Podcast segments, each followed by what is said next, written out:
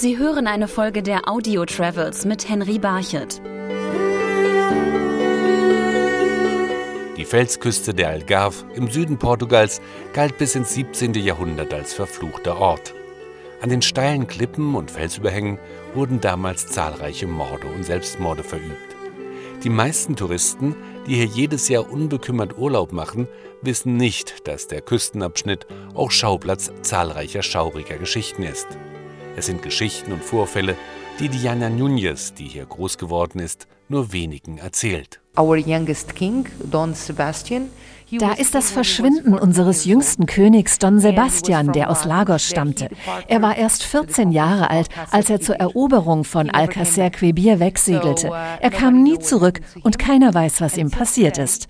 Bis heute nennen wir einen Nebeltag einen Don Sebastian-Tag, denn wir glauben, dass er an einem solchen Tag mit einem weißen Pferd über das Meer reitet und zu uns zurückkommt. Das ist die Legende von Don Sebastian. The disappearing of our king Don Sebastian. Aus dieser Legende entstand der Sebastianismus, der Glaube an die Wiederkunft Sebastians, der bis 1830 lebendig war. Auch das Schicksal von St. Vincent, nachdem das Capo de São Vicente dem südwestlichsten Punkt Europas benannt ist, wird in einer grausamen Geschichte erzählt. St. Vincent, he was in the lighthouse that back in the days was not a lighthouse. St. Vincent lebte dort, wo jetzt der Leuchtturm steht. Doch damals war es ein Kloster. Ein englischer Seefahrer tötete Vincent und hängte seinen Leichnam an die Klippen. Doch am nächsten Morgen war er verschwunden. Zwei Tage später tauchte er bei Sagres wieder auf und war bedeckt von Komoranen. Doch die pickten nicht an seinem Fleisch, sondern sie bewachten He ihn. was covered with cormorants. The cormorants were around the body, not eating the body, just around like guarding him. Heute sind diese Kormorane im Stadtwappen von Lissabon verewigt.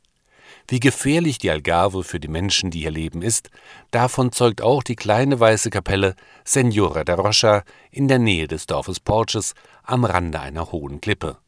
Für die Familien der Fischer hat sie eine besondere Bedeutung, so der Bootsführer Dyson Pereira.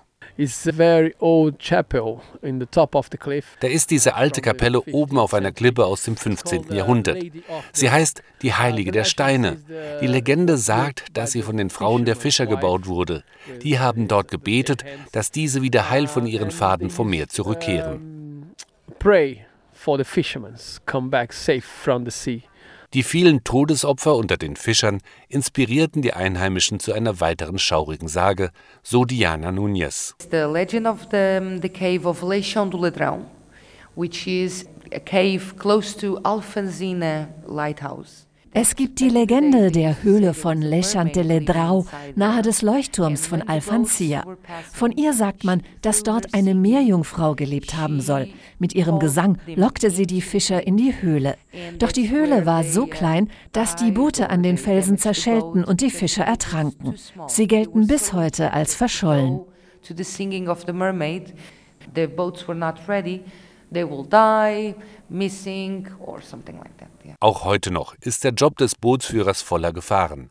In die Höhlen unterhalb der Klippen zu fahren, ist risikoreich. In this in this cave, sometimes there are rocks down, and uh, they have to know exactly the, the area. In diesen Höhlen gibt es Felsvorsprünge und die Bootsführer müssen alles ganz genau kennen, um das Boot richtig navigieren zu können.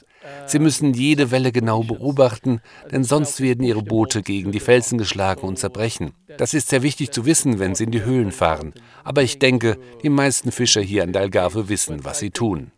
Most of the, the skippers here in, in Algarve, they, they know very much what they are doing. Doch gerade aufgrund vieler Unfälle mit kleinen Fischerbooten sind Ausflugsfahrten für Touristen in die Höhlen und Grotten inzwischen verboten. Auch für Fischer, die nicht hinaus aufs Meer fahren, lauert der Tod jedes Mal, wenn sie ihre Angel auswerfen, weiß Algarve-Kennerin Diana Núñez. When they don't have a boat, they fish from the cliff. In Sagres, Wenn sie kein Boot haben, dann fischen sie von den Klippen. In Sagres stehen sie zum Beispiel auf 50 Meter hohen Klippen. Sie nutzen ein System aus Seilen zum Klettern, um ganz bestimmte Plätze zu erreichen, von denen aus sie gut fischen können.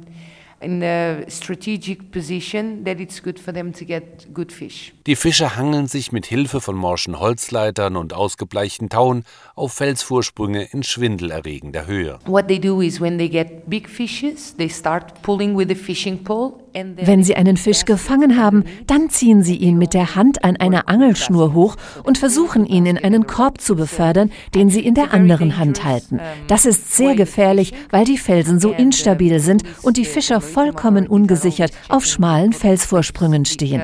Die Polizei überprüft zwar regelmäßig die Klippen, doch es gibt oft Steinschläge. Deshalb sollte man generell, wenn man an den Strand geht, Abstand von den Felsen halten. And that's something that we need always to be careful when we go to these um, to these beaches, not to get close to the to the rocks. Und diesen Ratschlag sollte auch jeder Tourist beherzigen, der ein Sonnenbad am Strand nimmt.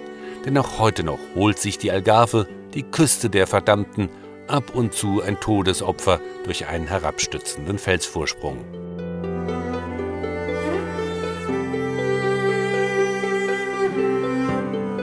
Sie hörten eine Folge der Audio Travels mit Henry Barchet.